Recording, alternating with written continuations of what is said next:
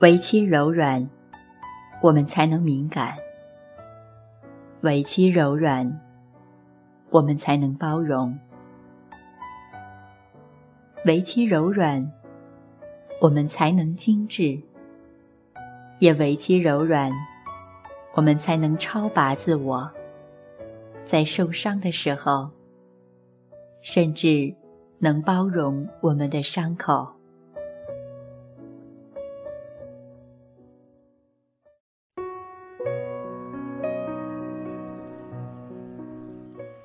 友们，晚上好，我是雨然。今天依然要与你分享作家林清玄的散文集。下面为你分享的是《掌中宝玉》。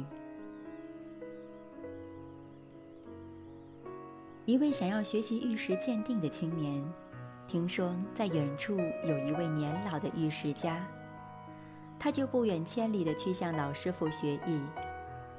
当他见到老师傅，说明了自己学玉的志向，希望有一天能像老师傅一样成为众人仰佩的专家。老师傅拿一块玉给他，叫他捏紧，然后开始给他上中国历史的课程，从三皇五帝下商周开始讲，讲了几个小时，却一句也没有提到玉。第二天他去上课。老师傅仍然教给他一块玉，叫他捏紧，又继续讲中国历史，一句也不提玉的事儿。就这样，光是中国历史就讲了几个星期。接着，他向年轻人讲中国的风土人文、哲学思想，甚至生命情操。除了玉石的知识以外，老师傅几乎什么都讲授了，而且。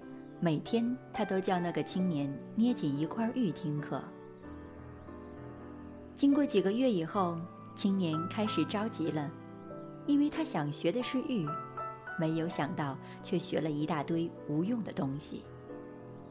有一天，他终于鼓起勇气，希望向老师表明，请老师开始讲玉的学问。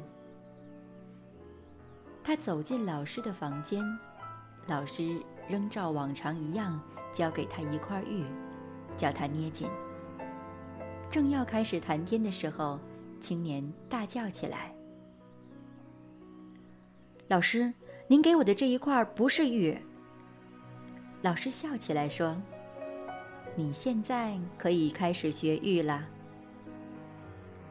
这是一位收藏玉的朋友讲给我听的故事，有非常深刻的启示。对于学玉的人，要成为玉石专家，不能光是看石头本身，因为玉石与中国文化是不可分的。没有深厚的文化素养，不可能懂玉。所以老师不先教玉，而先做文化通识的教化。其次，进入玉的世界，第一步是分辨是不是玉。这种分辨不只是知识的累积。常常是直觉的反应。如果我们把这个故事往人生推进，也可以找到许多深思的角度。一是学习任何事物而成为专家都不是容易的事，必须经过很长时期的训练。二是，在成为专家之前，需要通识教育。如果作为中国专家，就要先对历史。人文、哲学、思想、性格有基本的实践，否则光是懂一些普通技术有何意义？三是成为专家的第一步，应该有基本的判断，有是非之观，明义利之辨，有善恶之分。就如同掌中的宝玉，凭着直觉就知道为与不为。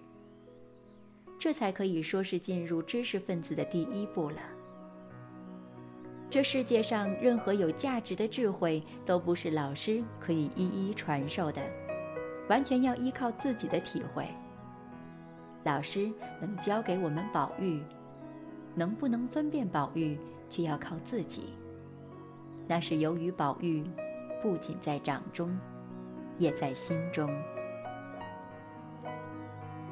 每个人的心灵里都有一块宝玉，只是没有被开发。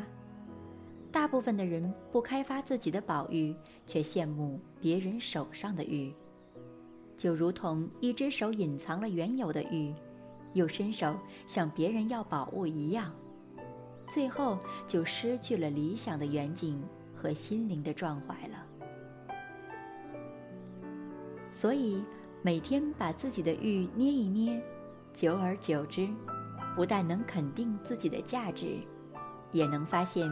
别人的美质，甚至看见整个世界都有着玉石与琉璃的质感。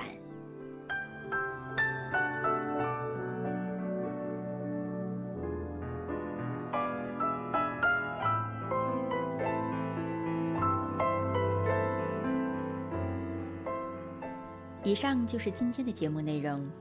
如果你喜欢听我的节目，或者有想要与大家分享。也或者想要在节目中听到的书籍，都可以在新浪微博中私信雨然。我的新浪微博是 N J 雨然。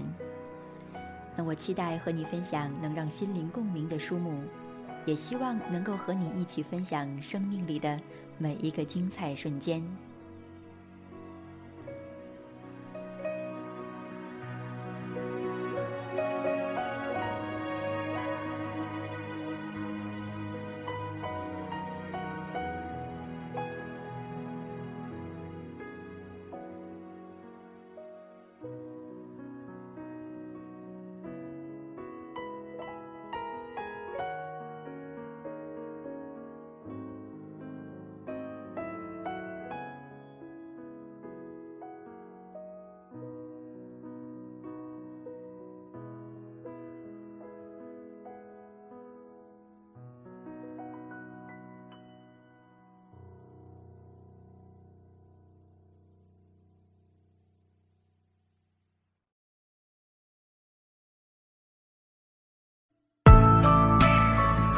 本节目由静听有声工作室出品，在公众微信搜索“静听有声工作室”或“我爱静听有声”的完整拼音，了解最新节目发布、歌单以及二零一五年的最新活动。安静聆听，让心宁静，静听有声，聆听内心的声音。